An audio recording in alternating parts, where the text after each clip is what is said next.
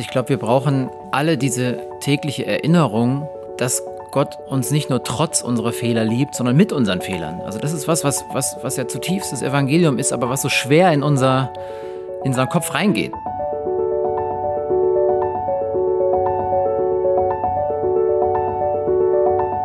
Der Flügelverleih. Mit diesem Podcast kommst du an.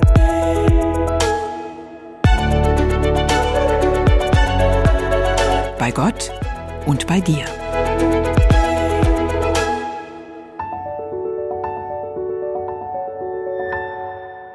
Unser heutiger Gast stand schon vor laufender Kamera auf den Brettern, die für so manchen die Welt bedeuten. So dürfte dem einen oder anderen sein Name von The Voice of Germany bekannt sein.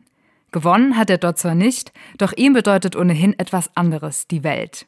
Als Pastor der Frankfurt City Church ist es seine Vision, dass Menschen Gott finden und ihn besser kennenlernen. Und eine wunderbare Möglichkeit dafür ist eben auch die Musik, die so viel mehr als Worte kann. Nun ist sein erstes Soloalbum erschienen und wir freuen uns, mit ihm ins Gespräch über den ganz anderen zu kommen, der ihn zu seinen Songs inspiriert hat. Herzlich willkommen, Chris Madaras. Ich freue mich, hallo. Ja, und ich begrüße auch meinen Kollegen Hannes Böhm im Flügelverleih und ich selbst bin Desiree Godelius, nein, Viktorski. Was ist los? Das ist lustig. da war ja was, haben wir geheiratet. Ja, ja. Glückwunsch. Äh, kleines Detail. Ist auch noch nicht so lange her. Also ähm, es sei dir verziehen, dass du in alte Verhaltensmuster zurückgefallen bist. Das schneiden ist, ist okay. wir einfach raus, Nee, schneiden wir nicht. Weiter geht's. Desiree. Darf doch jeder wissen, dass du diesen wunderschönen Namen, Nachnamen Gudelius hattest. Ja, es war, ein, es war auch ein schmerzhafter Trennungsprozess von dem Namen. Also Desiree Viktorski am Flügelverleih. Ja, schön, dass wir alle da sind. Ja, und ich, äh, ja, ich freue mich auch da zu sein, auch wenn ich einen relativ langweiligen Nachnamen habe. Böhm. Böhm. Chris, du hast einen interessanten Nachnamen. Madaras. Über den müssen wir gleich mal sprechen. Aber ich will eigentlich mit einer anderen Frage starten. Und zwar ähm, verrätst du uns in einem deiner Songs, dass, wenn du in den Nachthimmel schaust, dass du da in jedem Stern die Gegenwart Gottes funkeln siehst. Andere Menschen sehen dort eine große Verlorenheit, eine große Leere. Kannst du diese Sichtweise nachvollziehen? Auf jeden Fall kann ich die Sichtweise nachvollziehen und du spielst ja an auf den Song Ich halte mich fest. Und interessanterweise ist das auch, würde ich sagen, der vielleicht düsterste Song auf dem Album, ähm, der Glaubenszweifel explizit zum Thema hat. Ähm, und äh, dieses in den Himmel schauen und die Gegenwart Gottes sehen, ist beides. In dem Song ist es ein verzweifeltes Ist es so? Fragen, aber auch ein Ja, ich glaube, es ist so. ne? Und ähm, ich kann das sehr gut nachvollziehen, wenn Menschen hochschauen und nichts spüren.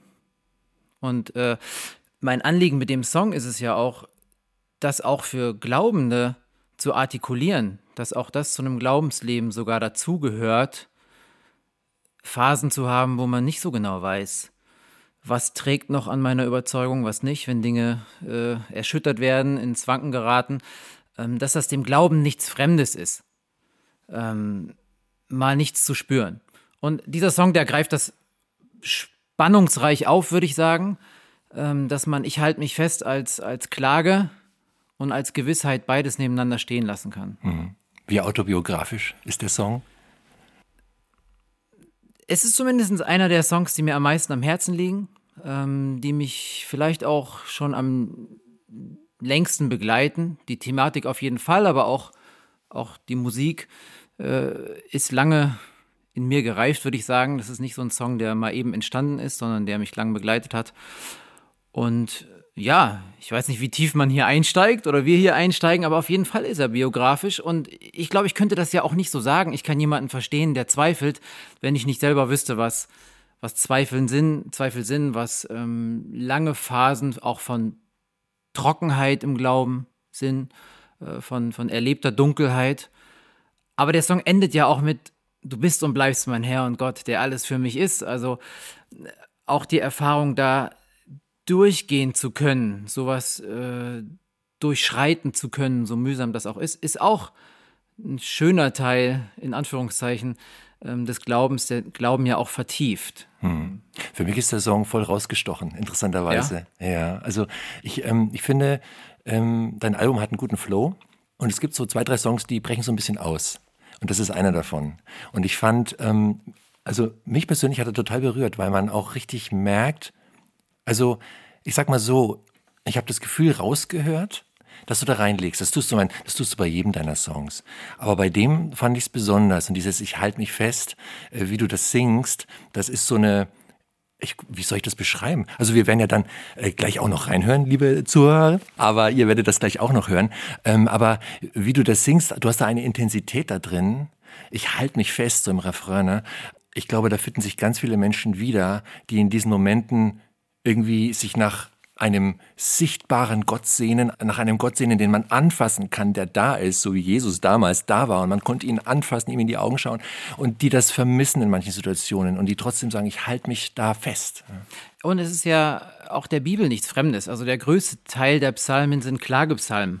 Und ich würde auch sagen, dass dieser Song mein persönlicher Versuch vielleicht ist, so einen Klagepsalm meinen eigenen Worten in eigener Musik zu fassen ähm, und ich glaube, das ist auch was, was wir auch als Kirchen vielleicht ein Stück verlernt haben in unserer Anbetungskultur.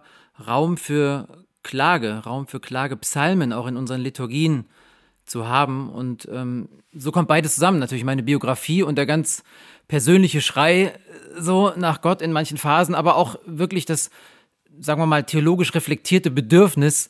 Ich glaube, wir brauchen das. Wir brauchen Ausdrucksformen, für diese dunklen Zeiten im, im Leben und im Glauben und auch Räume im Gottesdienst, ähm, finde ich. Das ähm, ist ja was total Befreiendes, wenn auch mein Nachbar, meine Nachbarin in der Gemeindestunde irgendwie spüren, okay, das ist, äh, ist nichts Fremdes. Ähm, es geht nicht nur mir so, dass man als Gemeinschaft einander auch tragen kann, wenn man Ausdrucksformen findet, wo man gemeinsam auch äh, klagen kann, trauern kann. Und ich finde, das kommt vielleicht manchmal ein bisschen zu kurz, wenn man so die Gemeinde oder Lobpreislandschaft als Ganze sieht. Und, und vielleicht ist es auch deswegen so, dass er für dich auch raussticht, weil das ist nicht so gewohnt irgendwie, dass man so eine Klage rausschreit. Mhm. Ne, das irritiert vielleicht auch, aber genau das wollte ich auch. Äh, und ich bin auch dankbar, dass dieses äh, vielleicht etwas sperrige Gitarrensolo da drauf gelandet ist, von dem ich unbedingt wollte, dass es so, so schroff und so intensiv da landet, weil auch ähm, ja, Klaus Bittner in dem Fall einfach meisterhaft diese Klage in Musik äh, gegossen hat. Äh, und ja, so dieser Song finde ich auch wirklich was Besonderes geworden ist.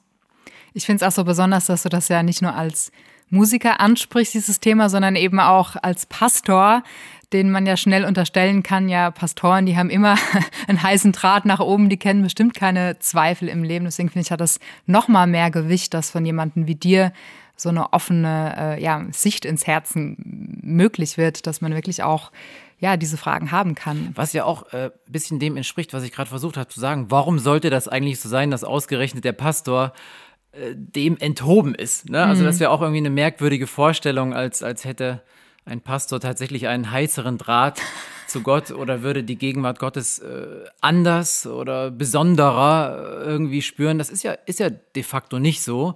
Und vielleicht ist das auch was Befreiendes, das einfach mal auch als Pastor selbst sagen zu dürfen. So, nee, ich stehe nicht auf irgendeinem Podest, mhm. ähm, jedenfalls nicht qua Persönlichkeit, vielleicht äh, aufgrund einer Berufung, das schon, dass man freigestellt ist, äh, in einer anderen Weise das beruflich zu machen. Aber das hat ja nichts mit meinem Wesen als Chris Madaras zu tun. So, ne?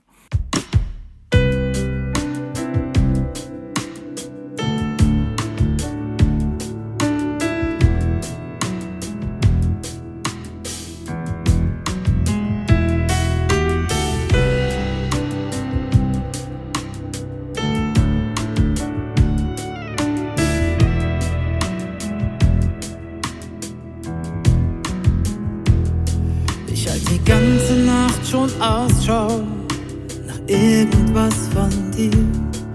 Doch ich seh nicht mal die Hand vor Augen, so dunkel ist es hier. Hab mich hoffnungslos verlaufen im Gedankenlabyrinth. Und ich frag mich, ob die bösen Geister echt nur Schattenbilder sind. Dunkler Zweifel schleicht sich heimlich in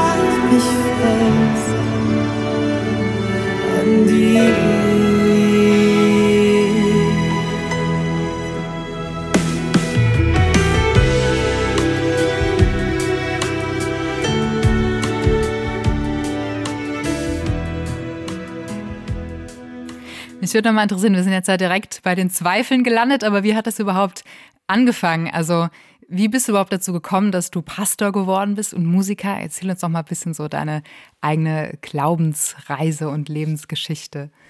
Ja, das ist spannend ähm, und spannungsreich. Also ich würde sagen, dass seit Kindertagen ich, wenn ich so zurückgucke, diese zwei Herzen äh, in meiner Brust schlagen ähm, für Musik, ganz klar. Auf der einen Seite aber auch Gemeinde äh, und später Theologie auf der anderen Seite. Und ich konnte mich ganz lange nicht entscheiden. Das war irgendwie ganz schlimm für mich, so als Jugendlicher oder dann äh, zu Abiturzeiten. Ja, was, was mache ich jetzt? Studiere ich Musik? Ähm, Würde ich gerne machen. Auf der anderen Seite sind da diese Lebensfragen, ähm, die mich dann zuerst erstmal äh, in die äh, Geisteswissenschaften getrieben haben. Ich habe mit Germanistik äh, und Theologie im Nebenfach und Anglistik angefangen nach dem Abitur und habe das eigentlich vom Fach her auch lieber gemacht als sozusagen Theologie. Tatsächlich, ich fand Germanistik viel spannender, Literaturwissenschaften, Literatur.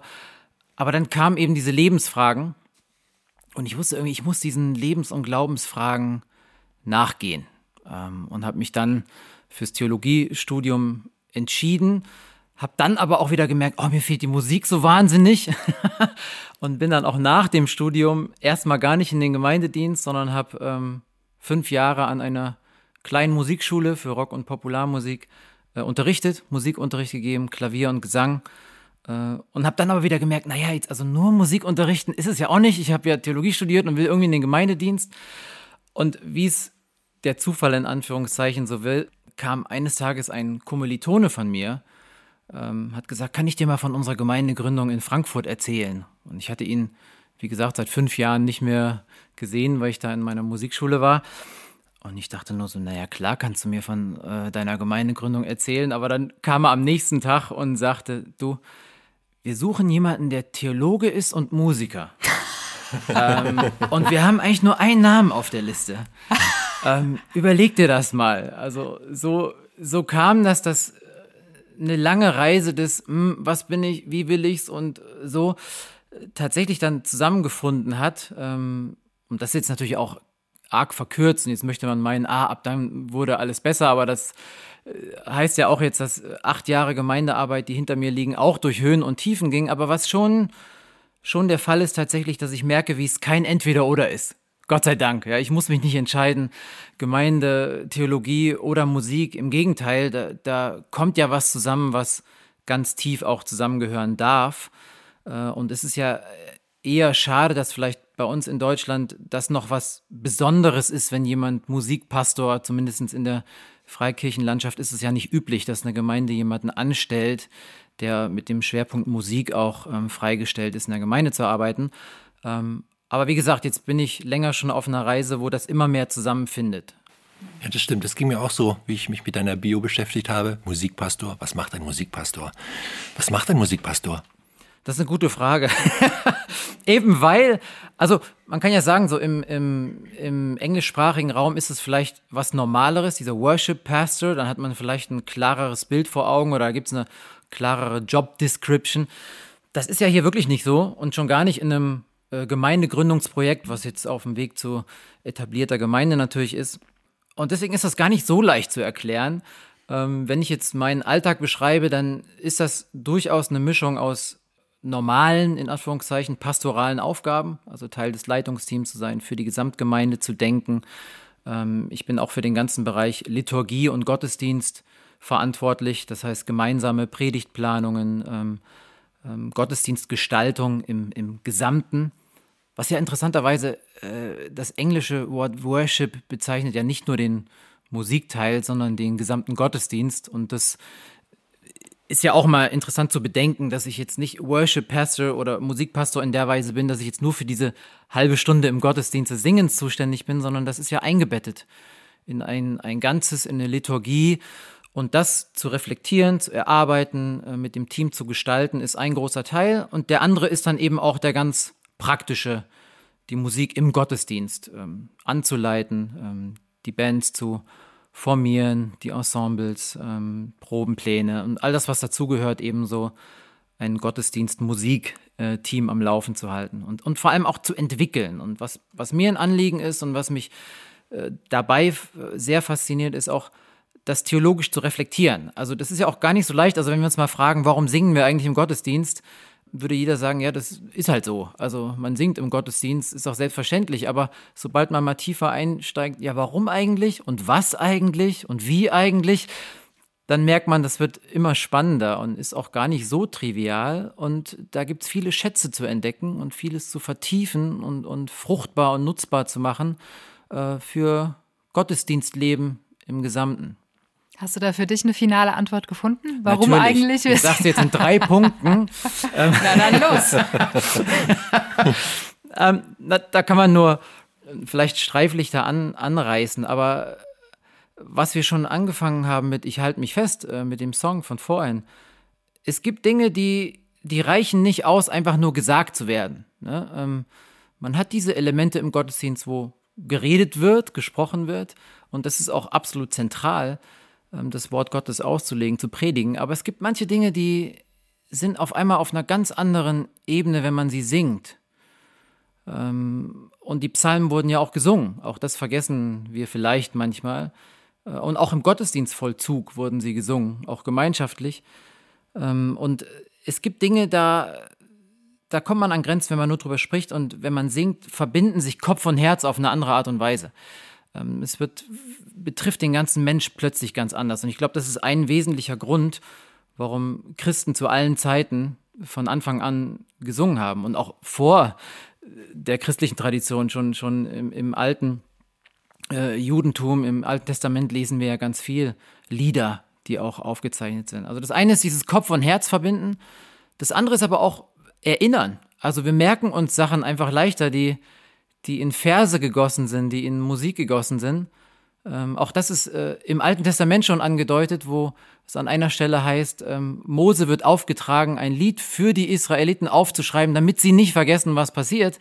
Und ich glaube, das ist heute ganz genauso, dass wir biblische Wahrheiten, die wir singen, ganz anders uns merken können, als vielleicht nur die Predigt. Ne? Und das erlebe ich oft im, im Gemeindealltag auch, dass Leute mich anschreiben oder äh, Feedback geben, so, ah, dieses Lied ist mir in dieser Woche besonders nachgegangen oder es hat mich ermutigt. Und äh, auch deswegen ist es mir wichtig, was wir singen, dass wir den Leuten Dinge in den Mund legen, die es wert sind, äh, vielleicht äh, das ganze Leben lang, ne, sich zu erinnern, wer Gott ist, was er getan hat, ähm, wie er ist. Das sind nur so einige Punkte. Und es stiftet auch eine, eine Einheit in der, in der Gemeinde. Also ich liebe die Momente, wo ich vielleicht auch mal der Band dann sage, so in dem Chorus, hören wir einfach mal alle aufzuspielen und dann möchte ich die Gemeinde singen hören. Ja, das macht ja auch ein, macht ja was mit einer Gruppe, wenn man gemeinsam mit einer Stimme Gott lobt, ihn anbetet, da, da passiert ja auch was. Ähm, also das sind so Dinge, die die, die Musik schafft äh, in Verbindung mit Worten. Abgesehen davon, dass auch Musik ohne Worte mal in der Pause, mal zwischen zwei Liedern mal instrumental gespielt ähm, eine Ruhe reinbringen kann, einen Frieden vermitteln kann, ähm, wie es nur Musik eben kann. Äh, und ich, ihr merkt schon, ich bin begeistert von, von, von Musik und Lobpreis und naja, also ihr müsst mich stoppen, du, du, wenn solltest, ich einfach... Du solltest das beruflich machen. ähm, ich würde ganz gerne nochmal einen Blick zurückwerfen auf, dein, auf deinen Lebensweg, auf deine Lebensreise und dich fragen, gibt es einen Moment, wo, wo du so für dich festgestellt hast, okay, das mit Gott, das ist irgendwie kein Quatsch? Ich bin in eine christliche Familie reingeboren worden. Das heißt, äh, das ganze Umfeld war schon da. Also ich bin in, in die Gemeinde reingeboren worden, sozusagen. Es war kein, keine klassische irgendwie Bekehrungsgeschichte, dass man irgendwie merkt, ich habe ohne Gott gelebt und dann äh, wird man mit dem Glauben konfrontiert und muss sich entscheiden. Ähm, nee, ich bin in eine christliche Familie reingeboren worden, was einerseits ein Riesensegen ist, weil man Gott von Anfang an vorgestellt bekommt, ja, von Eltern, von der Kinderstundentante äh, und den Gemeindeveranstaltungen.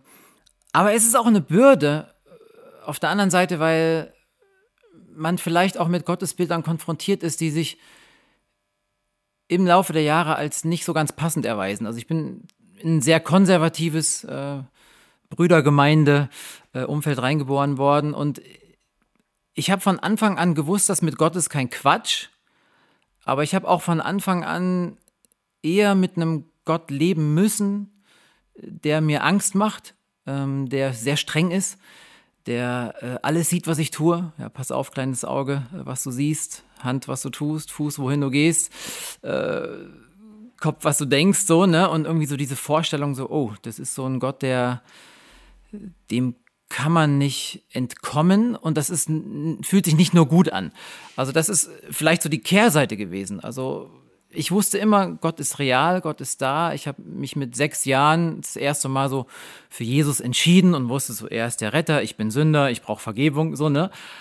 Aber vielleicht merkt ihr auch schon auf der anderen Seite ein sechsjähriges Kind, das irgendwie vielleicht ein Sündenbewusstsein hat, was einem sechsjährigen Kind nicht unbedingt gemäß ist. Ich hatte furchtbare Angst vor der Entrückung irgendwie, ne, wo ich auch frage, was haben die denn da um mich herum eigentlich alle erzählt, so von Trübsal und Entrückung und äh, Jesus kommt wieder und wo willst du dann sein, wenn er kommt, so, ne?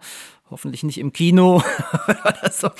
Also diese, diese Zerrbilder, die gab es da auch. Und das äh, war und ist tatsächlich ein langer Weg, sich von solchen Gottesbildern auch zu verabschieden gleichzeitig aber auch nicht das Kind mit dem Bade auszuschütten, sondern auch zu gucken, ja, was ist denn aber auch an Schätzen dort? Ne? Was ist eine tiefe Liebe zum Beispiel zum Wort Gottes, was äh, ganz früh schon geprägt wurde, ein tiefes Zutrauen äh, in Gott, ähm, was durchaus positiv ist. Aber das ist eben so ein Mixed Blessing, würde ich sagen, äh, das, wo man immer wieder sortieren muss auch. Und das hört auch nicht auf. Und ich glaube, es ist auch nicht schlimm, dass es nicht aufhört, sondern man kommt immer wieder in Phasen, wo man reflektieren muss, so was ist das, was, was trägt noch, was nicht, ähm, woran hält man fest, was muss man vielleicht aber auch über Bord werfen und ja, was war deine Frage?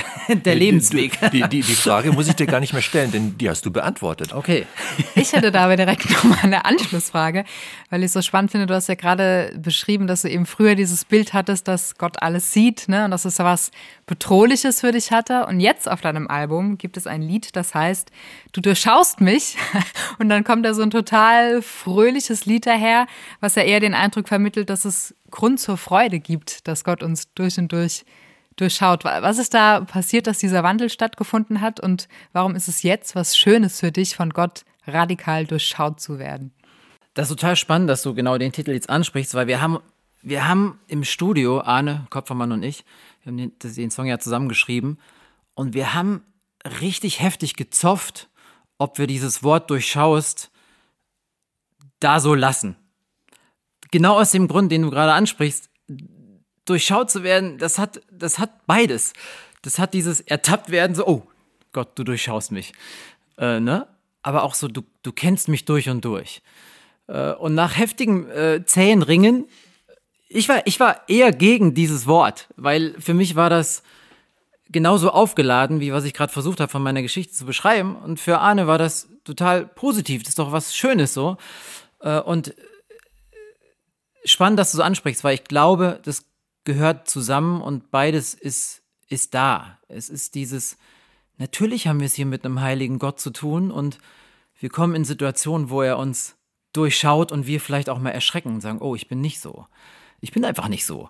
Und ich fühle mich ertappt, äh, so, ne? Aber dann ja nicht beschämt. Das ist ja das Befreiende am Evangelium, dass ja Gott dann nicht einen beschämt, sondern Möglichkeit gibt, auch, auch umzukehren, Dinge anders zu machen, Buße zu tun, ähm, sich weiterzuentwickeln, Dinge loszulassen, die einem selber schaden.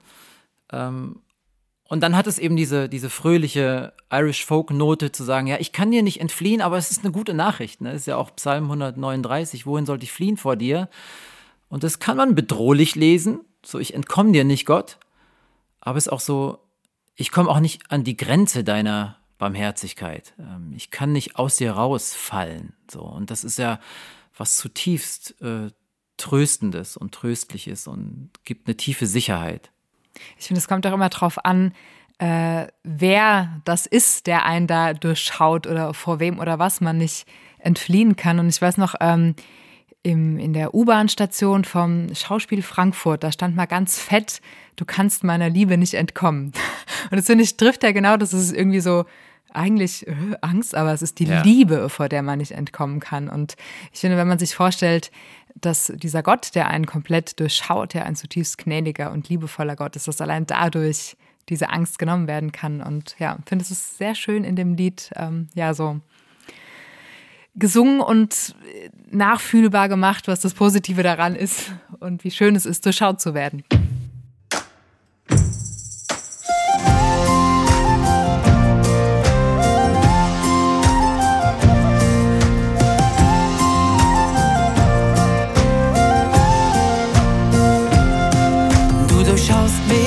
Jesus, und du kennst mich gut, doch du siehst mich voller Liebe an. Bei dir find ich Freude und Gelassenheit, weil mich nichts von dir trennen kann. Ob ich sitz oder steh, ob ich liege oder geh, du umgibst mich bei Tag und bei Nacht. Was ich tu, was ich sag, was ich bin und was ich hab, du hast treu über mir gewacht. Du durchschaust mich, Jesus, und du kennst mich gut, doch du siehst mich voller Liebe an. Bei dir find ich Freude und Gelassenheit weil mich nichts von dir trennen kann.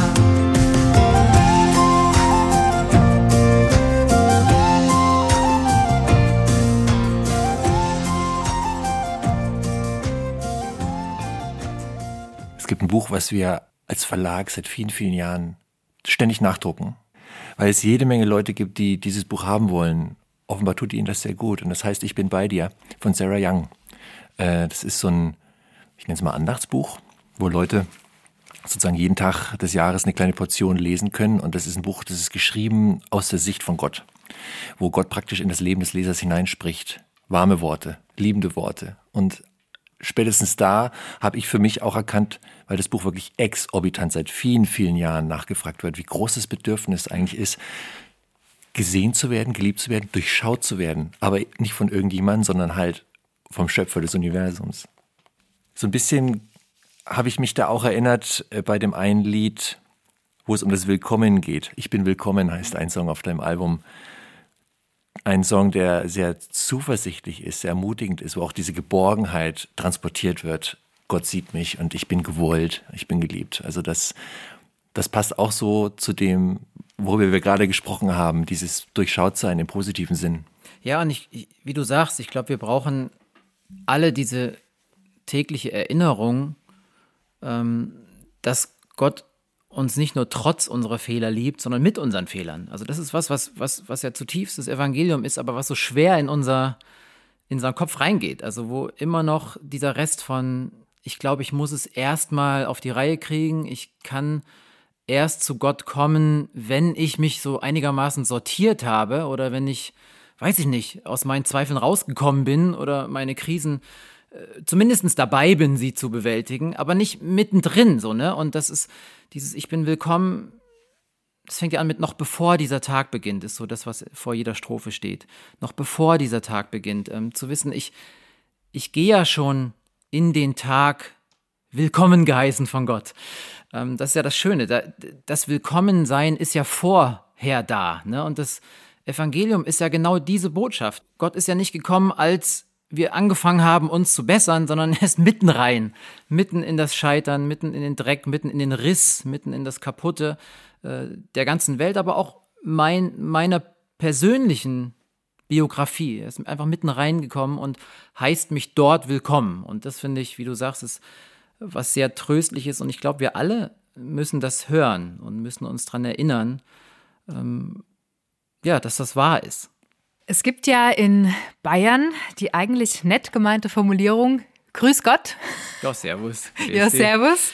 Du hast mal in Bayern gelebt und diese Begrüßung hat für dich aber nicht nur was Positives, da hängt auch eine äh, unschöne Erinnerung dran, habe ich mal ähm, gelesen. Wo hast du das dort rausgekramt? das kam ja also, jetzt gerade zum Thema Willkommen fühlen, nicht willkommen fühlen. Genau, willst du da mal erzählen, ja, was es damit auf sich hatte?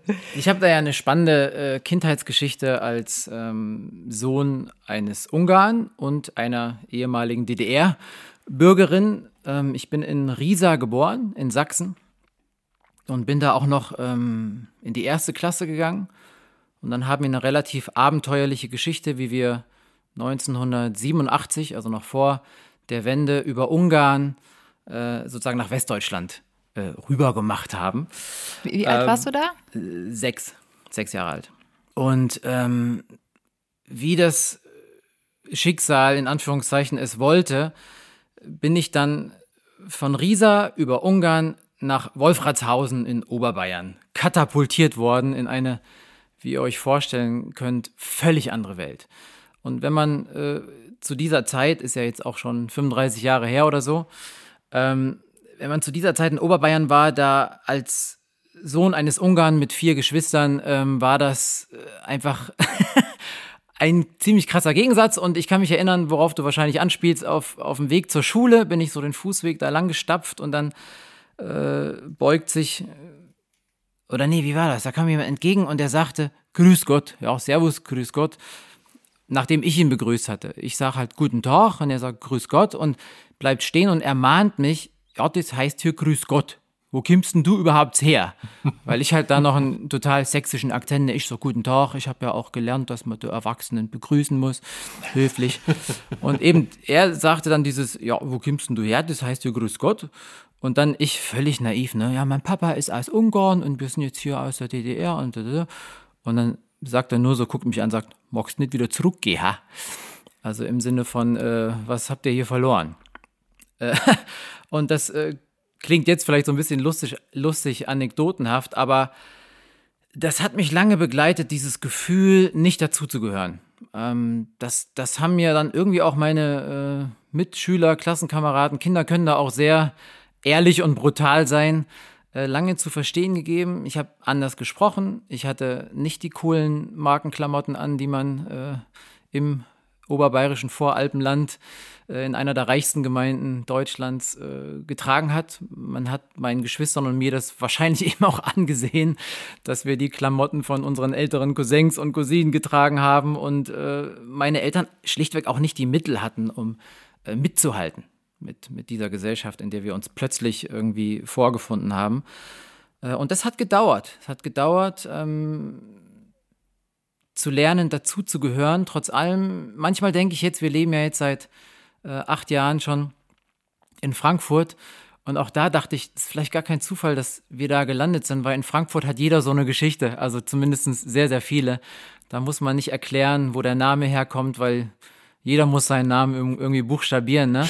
Aber das war eine lange Reise, das da anzukommen. Und es ist auch immer noch so, na klar, ich bin auch zwischen den Kulturen aufgewachsen, ähm, habe das alles noch bewusst miterlebt, auch, auch die Zerrissenheit damals äh, zwischen Ost-West, die, die Ängste, die auch mit so einer ja, halben Fluchtgeschichte auch äh, zu tun haben. Ähm, klar, das prägt einen, das prägt einen schon.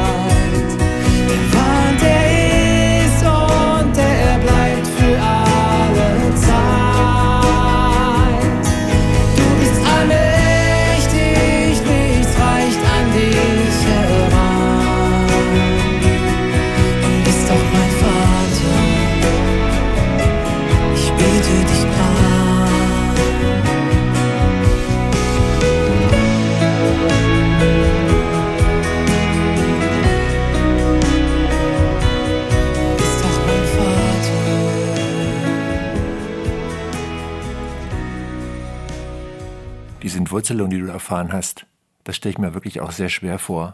Gerade die Geschichte aus der DDR, aus Sachsen raus und dann nach Bayern und dann da auf so Unverständnis zu stoßen und auch auf eine Ausgrenzung zu stoßen. Bist du versöhnt mit deiner Vergangenheit und hast du Wurzeln für dich gefunden? Oder weil ich kann mir vorstellen, dass du dich damals auch sehr entwurzelt gefühlt hast. Ja, das ist tatsächlich so. Also man muss, man kann sich die Dramatik, glaube ich, heute nicht mehr so richtig vorstellen. Also meine Mutter als DDR-Bürgerin musste sich von ihren Eltern und ihren Schwestern verabschieden mit den Worten, wir werden uns wahrscheinlich erst im Himmel wiedersehen.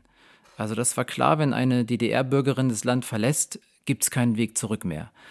Und äh, natürlich äh, diese, diese Zerrissenheit, diese Angst äh, haben meine Geschwister und ich natürlich mit, mit aufgesogen, auch wenn wir vielleicht in der Tragweite politisch damals nicht verstanden haben, was passiert. Aber die Dramatik war, war da und wie du sagst, die Entwurzelung natürlich auch. Ähm, ich glaube, das schüttelt man nicht ab. Ähm, das wird irgendwann Teil der eigenen Geschichte. Ähm, es ist auch spannend, dass ich keine Region benennen kann, die ich Heimat nennen würde. Ähm, ich war zu kurz in der ehemaligen DDR. Ich habe mich in Bayern nie wirklich äh, als Bayer gefühlt. Ich weiß auch gar nicht, ob das geht, dass wenn man äh, nicht äh, in der hundertsten Generation Bayer ist, man wirklich zutiefst Bayer wird. Nichts gegen Bayern. Ich liebe, liebe Bayern, habe da ganz tolle Menschen, prägende Menschen kennengelernt und äh, den Spaß, dass ich den Dialekt ein bisschen nachahmen kann. Ja, mei. Ja, servus, grüß die. äh, und besonders im Kontrast mit dem Sächsischen ist es, äh, sorgt Aber ich finde es äh, spannend, dass man jetzt Lacher. gar nichts mehr hört von beiden Akzenten. Na, obwohl, na, ich finde schon. Also Echt? man hört Ja. schon deine, deine sächsischen Wurzeln, hört man schon raus. Ist das so? Ja, finde find Aber nur, wenn man ganz genau hinhört, finde ich. Also ich kann keine Region als Heimat so sehen. Vielleicht deswegen fühle fühl ich mich auch in Frankfurt tatsächlich wohl, ähm, weil es da vielen so geht. Aber ob ich versöhnt bin, ja, ich denke schon. Also ähm, ich sehe mehr und mehr, dass das, was mich geprägt hat, eben auch zu einer, zu einer Stärke wird. Und vielleicht, was du gerade auch gefragt hast, ähm, wie kann ich für andere Räume schaffen, in denen sie sich willkommen fühlen, hat vielleicht damit was zu tun, dass ich es nicht so erlebt habe, äh, bisweilen, was ja auch nicht für immer gilt. Ne? Also es gab natürlich auch die Gegenseite, wo, äh, wo wir eine tolle Gemeinde hatten, wo Menschen um uns rum waren, die uns aufgefangen haben. Auch das ist ja Teil der Geschichte. Wie, wie konnten wir da überhaupt ankommen? Ne? Es wäre ja ohne, ohne liebevolle Menschen um uns rum auch gar nicht möglich gewesen. Also das gehört auch dazu. Beides, beides ist da. Ähm, aber ich würde schon sagen, dass ich damit versöhnt bin. Also ich habe gegen niemanden irgendwie jetzt äh, Groll oder sowas. Ähm, überhaupt nicht. Ja, du wirst es an. Kurz müssen wir dich nochmal drauf ansprechen. Wie ist es damals dazu gekommen, dass du zu The Voice of Germany gegangen bist? Ich wollte endlich mal Ruhm und Ehre in meinem Leben. Nichts äh, anderes haben wir bekommen. erwartet. Vielleicht, vielleicht muss ich da noch kurz dazu sagen für unsere Hörer, für euch da draußen, dass Chris bei Voice of Germany war. Das ist lang her. Das war 2014. Ja. Ähm, Trotzdem, äh, die Frage steht nach wie vor, warum hast du das getan? ja, das ist Wie eine, konntest du denn dann Spaß? das ist, das ist, finde ich, eine, eine, eine lustige Anekdote eher. Also, ähm, ich hatte ja erzählt, dass ich fünf Jahre Gesangunterricht hab, ge- unterrichtet habe und es gab immer mal wieder Kids und so Teenies, die nach diesen Casting-Shows gefragt haben, ja, ich will da mal mitmachen und was denkst du darüber und so weiter. Und ich wusste halt nichts darüber. So, und interessanterweise, als ich dann gar nicht mehr unterrichtet habe und wir nach Frankfurt gezogen waren, wir waren gerade ein Jahr da, Und ähm, ich habe schon da angefangen, eben in der Gemeinde zu arbeiten. Da bin ich da äh, in, im Dornbusch äh, in die U-Bahn gestiegen und, und sehe so ein Schild Frankfurt, in Frankfurt wird gecastet für Voice of Germany. Ach krass. Dort ja. und dort in diesem Hotel. Und da hatte ich einfach nur so einen so einen Gedankenimpuls. Es wäre ja mal spannend, von innen zu sehen, wie so ein Casting funktioniert. Es war tatsächlich eher so ein journalistisches Interesse. Wie läuft denn sowas überhaupt ab? Wie, wie, wie machen die das denn? Und natürlich war es auch so ein, ja, mal gucken, was ich, wie weit käme ich denn mit meiner Stimme? So. Und ähm, noch am selben Tag habe ich gedacht, ach nee, ist eine Quatschidee. Und habe es aber meiner Frau erzählt und die dann so, ja, mach doch, ja, geh doch mal hin. Kannst ja nichts verlieren. Meinst du wirklich so? Und dann bin ich dahin. Äh, naja, und äh, das war dann für mich, glaube ich, selber die größte Überraschung, dass ich mich dann Runde um Runde um Runde irgendwie in diese Show rein äh, gesungen habe und mich plötzlich in einem äh, verrückten Abenteuer wiedergefunden habe. Das, das schon spannend war, auf jeden Fall. Äh, auch tolle Leute dort kennengelernt, äh, tolle Konversation gehabt. Ich meine, das ist ja auch, wie ihr euch vorstellen könnt, wenn man dann in jedem Interview sagt, ich bin Chris, ich bin Musikpastor, mhm. also da musste ich hundertmal erklären, was das ist und dann auch haben dann Leute mich auch angeguckt, und haben gesagt, ja, aber du, du, du siehst doch ganz normal aus. Also du, du, äh, du hast doch normale Sachen an und du, du, du bist doch ein cooler Typ und so. Wo ich auch dachte, oh, was haben die Menschen eigentlich von Kirche und von Pastoren für ein schräges Bild? Aber eine Riesenchance das, ja auch, ne? Dann mal mit so Ja, so ein paar aufbauen. Vorurteile vielleicht abzubauen und sagen, ja, ich, ich ja, danke, dass ich normal aussehe.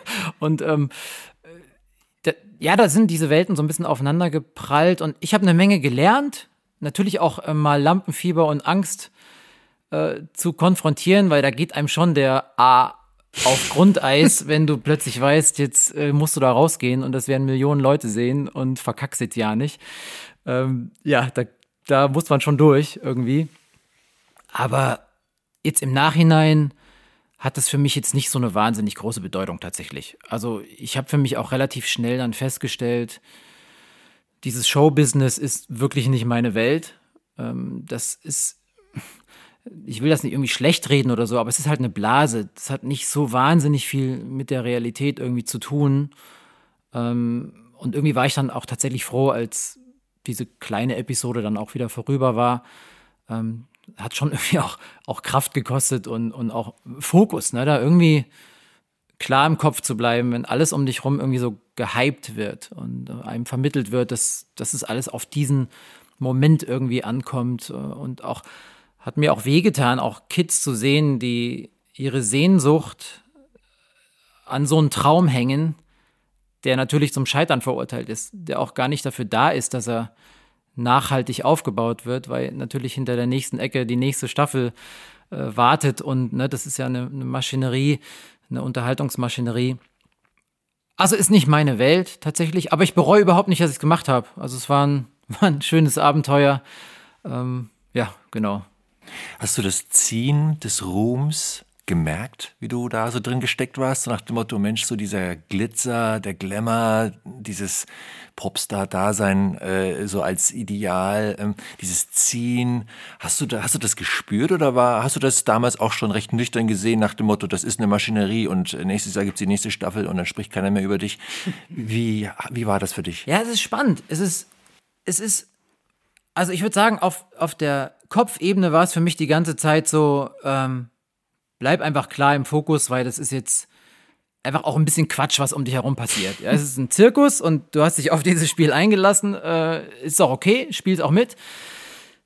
Aber äh, wie du, wie du vielleicht äh, ahnst, man kann sich dem Sog auch tatsächlich nicht so ganz entziehen. Also wenn man dann wochenlang als, oh, die Talente angesprochen wird und dann wird man abgeholt und rumgefahren und gepudert und Styling und Fitting und Kameras und Interviews. Das ist schon, das entfaltet schon irgendwie eine crazy Dynamik, ähm, wo es auch falsch wäre, wenn ich jetzt sagen würde, nee, das ist jetzt irgendwie ganz spurlos an mir vorbeigegangen. Und es war schon spannend. Es ist so, du wirst schon relativ krass gehypt, während du drin bist, aber dann bin ich ja in den Battles rausgeflogen und dann stehst du da mit mit deiner Tüte und deinen Klamotten an der Bushaltestelle, kannst gucken, wie du nach Hause kommst. Und es ist halt vorbei. Also es interessiert halt wirklich niemanden mehr, was mit dir ist. Und ähm, das ist schon, wo ich jetzt auch dachte, ich hatte da ja schon Kind und Frau und Job. Und selbst ich habe mich schwer getan, dann zu sagen, okay, das war jetzt dieses Abenteuer, jetzt geht's wieder zurück in die Realität.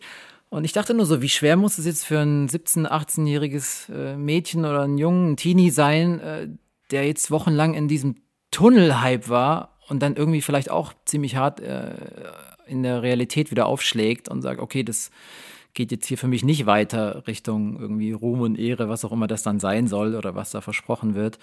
Ähm, ja, also es ist beides so. Aber ich habe das schon relativ schnell für mich dann abgehakt. Es ist ähm, wie auch hier immer noch mal eine lustige Anekdote, die man erzählen kann, aber es hat jetzt keine großen Auswirkungen, Auswirkungen gehabt. Außer, dass mich in der Rewe-Kasse dann ein paar Wochen später immer noch jemand so, hey, sind Sie nicht der Musikpastor aus The Voice of Germany? Ich dachte, okay, das haben wirklich viele Leute gesehen. Krass, ja. Dein Album heißt ganz anders. Und gerade so im Kontext von The Voice of Germany, auch da ist vieles ganz anders. Was meinst du mit ganz anders? Also warum dieser Albumtitel? Ganz anders war einer der ersten Songs, den ich äh, mit Arne Kopfermann zusammen geschrieben habe. Ähm, damals ganz äh, in, einem, in einem konkreten, mit einer konkreten, konkreten Job Description sozusagen. Wir hatten eine Predigtreihe über Jesus, über die Person Jesu. Und wir wollten einen Song dazu schreiben. Äh, und das ist ganz anders geworden. Und der Song, in dem Titel kristallisiert sich aber vieles, was wir gemerkt haben, was uns, uns wichtig ist für als Kirche, ähm, für mich auch als, als Songwriter, als Musiker. Diese Person Jesus ist einfach immer ganz anders. Also egal wie, wie weit man mit dieser Person kommt und wie tief man sie studiert, wie lang man ihr nachfolgt, äh, wie viele Erfahrungen man macht, ähm, Jesus bleibt immer doch auch irgendwie der ganz andere, ähm, der überraschende, der facettenreiche, ähm, der überwältigende. Ähm, und es schien uns dann so äh, im Prozess des Albums, dass das ein Titel ist, der fürs ganze Album passt und nicht nur für diesen einen Song. Ähm, weil ich glaube, wir hatten das gar nicht so geplant. Es ist dann beim Schreiben auch so passiert, dass es ein Album geworden ist, wo sich fast alle Songs relativ zentral um diese oder sehr konkret mit dieser Person Jesus beschäftigen. Ähm, dass da ganz viele verschiedene Facetten aufleuchten. Ähm, ob das seine Unverfügbarkeit und Größe und Majestät ist, ähm, dass er der König ist, dass er ungreifbar nah ist, aber schon in dem Titel auch kommt beides zusammen. Ne? Er ist ungreifbar, aber er ist auch ganz nah. Er ist ganz Mensch, der unmittelbar in konkrete Nachfolge ruft. Aber das klang ja auch schon, er, er ist der Gott, vor dem wir nicht entkommen können, nicht entfliehen können. Und fast alle Songs irgendwie greifen eine oder die andere Facette dieser Person raus. Und in Summe müssen wir alle irgendwie sagen, ja, Jesus ist irgendwie, er ist einfach, er ist einfach ganz anders. Er ist doch immer der andere, ähm, mit dem wir nicht, nicht zu einem Ende kommen, mit dem wir nicht fertig werden. Wahrscheinlich auch in alle Ewigkeit nicht. Er ist genug anders, als dass man ihn in, in der ganzen Ewigkeit ergründen müsste. Aber ich finde das sehr spannend, weil so wie ich die Bibel oder gerade das Neue Testament lese, ist es ja schon so, dass Jesus sagt, wir können ihn kennen, ne? wir können ihn kennenlernen und ähm, dass sich natürlich das Bild nie vervollständigen wird, aber dass man ja trotzdem eine Ahnung für sein Wesen bekommen kann. Und ich kenne das aber auch, dass man Situationen hat, wo man dann nochmal so ganz konkret und ganz neu denkt, ach krass, du bist ja wirklich nochmal anders. Ähm, hast du da vielleicht eine konkrete Situation im Kopf, wo du wirklich auch nochmal so gedacht hast, okay, du bist wirklich nochmal anders, als ich gedacht habe, als mein Bild von dir war, Jesus? Viele. Ähm, und auch in ganz verschiedene Richtungen. Und auch das äh, klang vielleicht schon hier und da an. Das eine ist, dass was ich erzählt habe mit den negativen Gottesbildern, mit der, mit der eher angstbesetzten Gotteserfahrung, dass ich dann, das war dann im Studium, mehr und mehr ähm, reflektiert habe, dass das eben schräge Gottesbilder waren, so auf der, auf der studien-kognitiven Ebene, aber dass ich parallel dazu auch erfahren habe, meine Güte, ich war jetzt 30 Jahre lang Teil von Kirche und habe Gottes Liebe in dem Maße nicht erfahren oder nicht so richtig verstanden. Ähm, das war sehr konkret. Ich, ich saß eigentlich ganz nüchtern im Kirchengeschichtsseminar und äh, es war ein Kurs über Martin Luther und ähm, ich habe genau diese Episode von Luthers sogenannten Turmerlebnis gelesen, wo er mit dieser Frage ringt, wie kriege ich einen barmherzigen Gott? Und wie er Psalmen liest und immer wieder auch im Römerbrief über diese Formulierung ähm, stolpert, in deiner Gerechtigkeit, Gott rette mich, zum Beispiel. Und er gehadert hat mit diesem Begriff Gerechtigkeit Gottes, wo er sagt, das hat für mich nichts Positives. Ne? Gott ist gerecht, ich bin's nicht und das passt nicht zusammen. Und er hat wirklich in seinem Leben versucht, das ja irgendwie auf die Kette zu kriegen mit, mit allem, was er an Disziplin und Vermögen hatte und scheitert an, an diesem gerechten Gott. Und dann macht er diese, diese sprachliche Entdeckung mit diesem Genitiv, die Gerechtigkeit Gottes und versteht für sich in dem Moment, okay, Gerechtigkeit Gottes heißt nicht nur, dass Gott gerecht ist und ich es nicht bin, sondern dass Gott gerecht macht, dass er mir seine Gerechtigkeit schenkt, dass er mich rechtfertigt. Äh, und das hat ihn äh, völlig aus den Angeln gehoben. Und äh, er schreibt dann, das hat mir die Tore zum Paradies geöffnet. Und dann buchstabiert er das mit den anderen Attributen durch. Die Liebe Gottes, die Schönheit Gottes, die, was auch immer Gottes. Das ist nicht nur das, was Gott ist, sondern was er schenkt, was er gibt. Und er liest die ganze Bibel von vorne bis hinten nochmal neu und, und, und rastet völlig aus vor Freude, dass, dass diese Begriffe anders zu, zu, zu deuten sind und dass Gott eben rechtfertigt. Und ich habe das gelesen und in diesem Moment des Lesens und seiner Erfahrung ist mir genau dieser Gedanke gekommen. Ich so, meine Güte, ich habe das noch nie. Warum habe ich das nicht gehört? Warum hat mir das meine Kinderstundentante nicht erzählt? Vielleicht hat sie es auch erzählt, aber es ist bei mir nicht angekommen. Bei mir ist dieser gerechtmachende, Liebe schenkende, Barmherzigkeit gebende Gott nicht, nicht vordergründig erschienen, sondern eben eher der Gerechtigkeit fordernde. Ähm, und, und das war ein so eine Erfahrung, die mich zutiefst äh, auf einen oder auf einen ganz neuen Weg geführt hat, auf eine ganz neue Spur. Ähm, also Gott zu erleben, meine Güte, du bist da auch ganz anders. Ganz anders, als Leute es mir versucht haben zu vermitteln, als ich es dachte. Ähm, aber gleichzeitig auch, was, was wir gesagt haben mit dem Ich halte mich fest Song, dass es auch eine Erfahrung gibt, wo Gott sich verbirgt. Auch davon schreibt Luther übrigens einiges über den verborgenen Gott, ähm, der vielleicht mal seine kalte Schulter zu, zu zeigen scheint, ne? der sich bewusst verbirgt, wo man mit der dunklen Seite Gottes konfrontiert ist, mit der undurchdringbaren, mit der Wüstenzeit des eben ihn nicht erfahrens. Ähm, auch das ist eine schmerzhafte Erfahrung dann, wenn man merkt, na Moment mal, jetzt habe ich doch gerade verstanden, das Evangelium ist das äh, und was ist jetzt? Und dann aber auch im, im Laufe eines Lebens zu merken, ja, die Dinge sind aufeinander bezogen, die gehören auch zusammen, die sind, das ist nicht falsch. Das ist nicht immer so ein ähm, Entweder-Oder. Nee, ne? es ist kein Entweder-Oder. Äh, und äh, anscheinend sind auch diese dunklen Zeiten Teil von Glauben und können auch wieder die, die, die Nähe oder die Erfahrung der Nähe Gottes nochmal vertiefen und auf eine andere Ebene vielleicht ähm, holen. Ähm, das sind vielleicht so die zwei extremen Planken, ne, wie ich Gott angefangen habe, ganz anders, ganz anders zu erleben, als ich es dachte.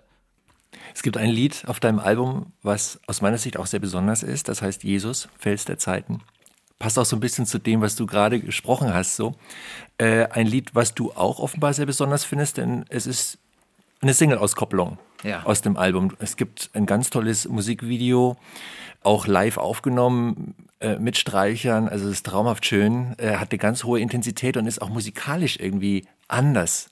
Ganz anders, nicht ganz anders, aber etwas anders als viele der Songs, die auch sonst auf dem Album sind. Was macht für dich dieses Lied so besonders? Auch schon die Entstehung. Es war so, ich habe diese Musik lange schon mit mir rumgetragen und die Musik war fertig, als ich sie zum Songwriting mit, mit Arne Kopfermann in die Session gebracht habe. Und ich habe ihm das vorgespielt. ähm, hatte aber nicht so eine konkrete Ahnung, was für ein Text dazu passen würde. Aber die, die Melodie war komplett fertig, ist auch so geblieben. Und Arne, äh, wer ihn kennt, wenn er begeistert, begeistert ist, wie von der Tarantel gestochen, hat er gesagt, das wird unsere Jesus-Hymne. Und er ist aus dem Zimmer raus und kam eine halbe Stunde später wieder mit dem kompletten Text, den wir auch nicht mehr angefasst haben. Der war einfach so. Er hat diese drei Strophen so, so runtergeschrieben, was ach, einfach ein brillanter Texter, muss man auch einfach mal hier sagen. Ähm, Arne Kopfermann äh, schafft es mit Sprache umzugehen, wie ich kaum jemanden kenne sonst. Und auch auf dem Album war oft so, ich hatte ein Gefühl, habe eine Assoziation gehabt mit der Musik und dann bringt er wirklich äh, wunderschöne Worte dazu. Und das war bei Jesus Fels der Zeiten extrem so. Also das war so ein Song, wie es wie selten ist, dass sie so mal in einem Guss ähm, kommen und vielleicht spürt man das im Song auch, auch ab. Und was mich besonders auch gefreut hat, äh, in den Sessions im Studio mit den Musikern gab es immer mal wieder so Momente, wo genau bei dem Song auch so ein kurzes Innehalten war, wo, wo wir alle mal so einen Moment hatten von, oh, hier ist, das ist irgendwas Wahrhaftiges. Das ist so, das, das muss man hören. Jesus ist, ist Fels der Zeiten. So.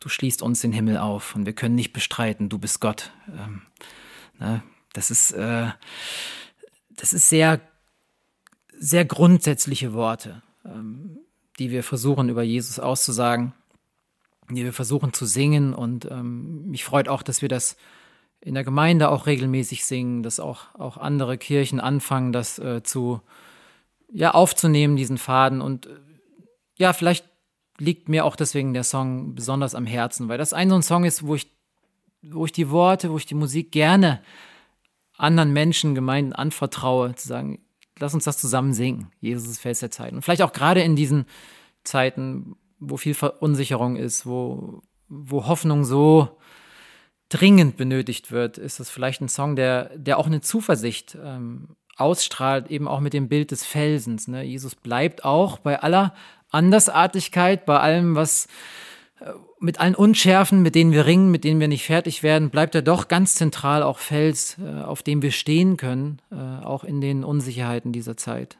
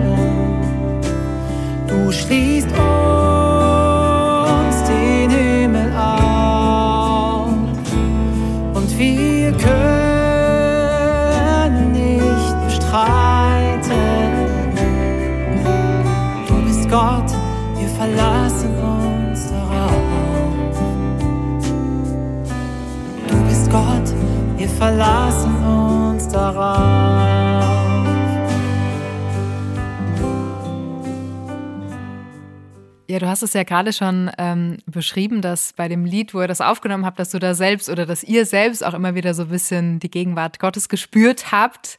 Gibt es denn generell ein Lied von deinen oder auch von anderen Künstlern, das dich immer wieder in die Gegenwart Gottes katapultiert? Also wo du wirklich merkst, bei dem Lied, da geht irgendwie der Himmel auf. Oh, das ist eine schwierige Frage, weil es unterschiedliche Lieder in unterschiedlichen Zeiten sind. Ähm, oh, das, das reicht von den ganz alten Chorälen, die ich in meiner Kindheit gehört habe, im, vielleicht in einem crazy Umfeld, die aber bei allem Umdrehen der Steine äh, geblieben sind, ob das Wenn Friede mit Gott ist, ähm, Lieder wie diese, die, die mich durch schwere Zeiten durchgetragen haben. Ähm, bis hin zu ganz modernen, neuen Liedern ist da irgendwie alles Mögliche dabei. Aber es gibt so, schon so ein paar Klassiker, die, die, zu denen ich Zuflucht suche, wenn ich selber äh, nicht weiterkomme. Und das sind dann interessanterweise doch eher die, die Älteren, die sich äh, bewährt haben, die ich dann versuche, manchmal aber auch natürlich durch die Form ins bisschen modernere so zu arrangieren, dass sie auch singbar bleiben, äh, verständlich bleiben. Ähm, aber dann kann das auch so ein Song wie Reckless Love sein, ja, wo, was wir auch gesagt haben, die, diese Liebe, die uns jagt, der wir nicht entkommen, äh, die, die mich äh, völlig von den Socken haut. Oder, ähm, boah, da könnte man jetzt so viele Lieder nennen. Ähm, es kann aber auch so ein Rich Mullins Chorus sein wie Awesome God, wo man nicht viele Worte braucht und sagt, Our God is an awesome God. Ähm, auch schon ein bisschen in die Jahre gekommen, aber aber kommt man damit zu einem Ende, diese Worte auszusagen? Ne? Ähm, dann kann es aber auch ein, ein Thésée-Song sein oder ähm, ein Kyrie eleison. Also das ist irgendwie, ich komme da, ich komme da gar nicht äh, so richtig drauf klar, wenn ich eins rausgreifen soll. Und das ist aber auch das, was mich so fasziniert, weil in, in unserer Liturgie brauchen wir ja das alles. wir brauchen traditionell und neu. Wir brauchen äh, Herr, erbarme dich und äh, Awesome God. Äh, und diese ganze Palette. Ähm, aber wenn du mich ganz persönlich fragst, dann sind das ein, zwei, drei Choräle, die ich, äh, die ich für mich singe, ähm, wenn es nicht weitergeht und die mir immer wieder den Himmel aufschließen. Ja, und ich bin mir sicher, dass auch bei deinen Songs welche dabei sind, die für andere Leute den Himmel aufschließen. Nein, das, wirklich. Ja, absolut. Das find, davon bin ich auch überzeugt. Also es lohnt sich sehr, in das Album reinzuhören. Und ein paar Songs haben wir ja auch äh, angespielt im Rahmen unseres Gesprächs, den Himmel aufschließen. Das ist auch noch ein schönes Wort irgendwie für die, für die Zeit im Flügelverleih, die so langsam zu Ende geht. Lieber Chris, ganz herzlichen Dank für deine Zeit, für die offenen Worte, für das Gespräch, für deine Zeit hier im Flügelverleih. Sehr, sehr gerne. Hat mich gefreut. Danke. Ein Danke geht auch raus an dich, liebe Zuhörerin, lieber Zuhörer, dafür, dass du dir die Zeit genommen hast, Chris Madaras und seine Musik etwas näher kennenzulernen. Wir hoffen, du konntest ein paar besondere Momente daraus mitnehmen. Noch mehr schöne, warme und intensive Momente musikalischer Art findest du auf seinem Album ganz anders. Erhältlich ist es unter anderem auf gerd.de oder frag deinen christlichen Buchhändler danach. Wenn du magst, dann folge Chris auf Instagram und wenn dir diese Folge des Flügelverleihs gefallen hat, dann lass doch ein Abo da, damit du gleich Bescheid weißt, wenn eine neue Folge draußen ist. Im Lied Jesus, Fels der Zeiten singt Chris, Du bist Gott, wir verlassen uns darauf. Wir wünschen dir, dass auch du dich darauf verlassen kannst.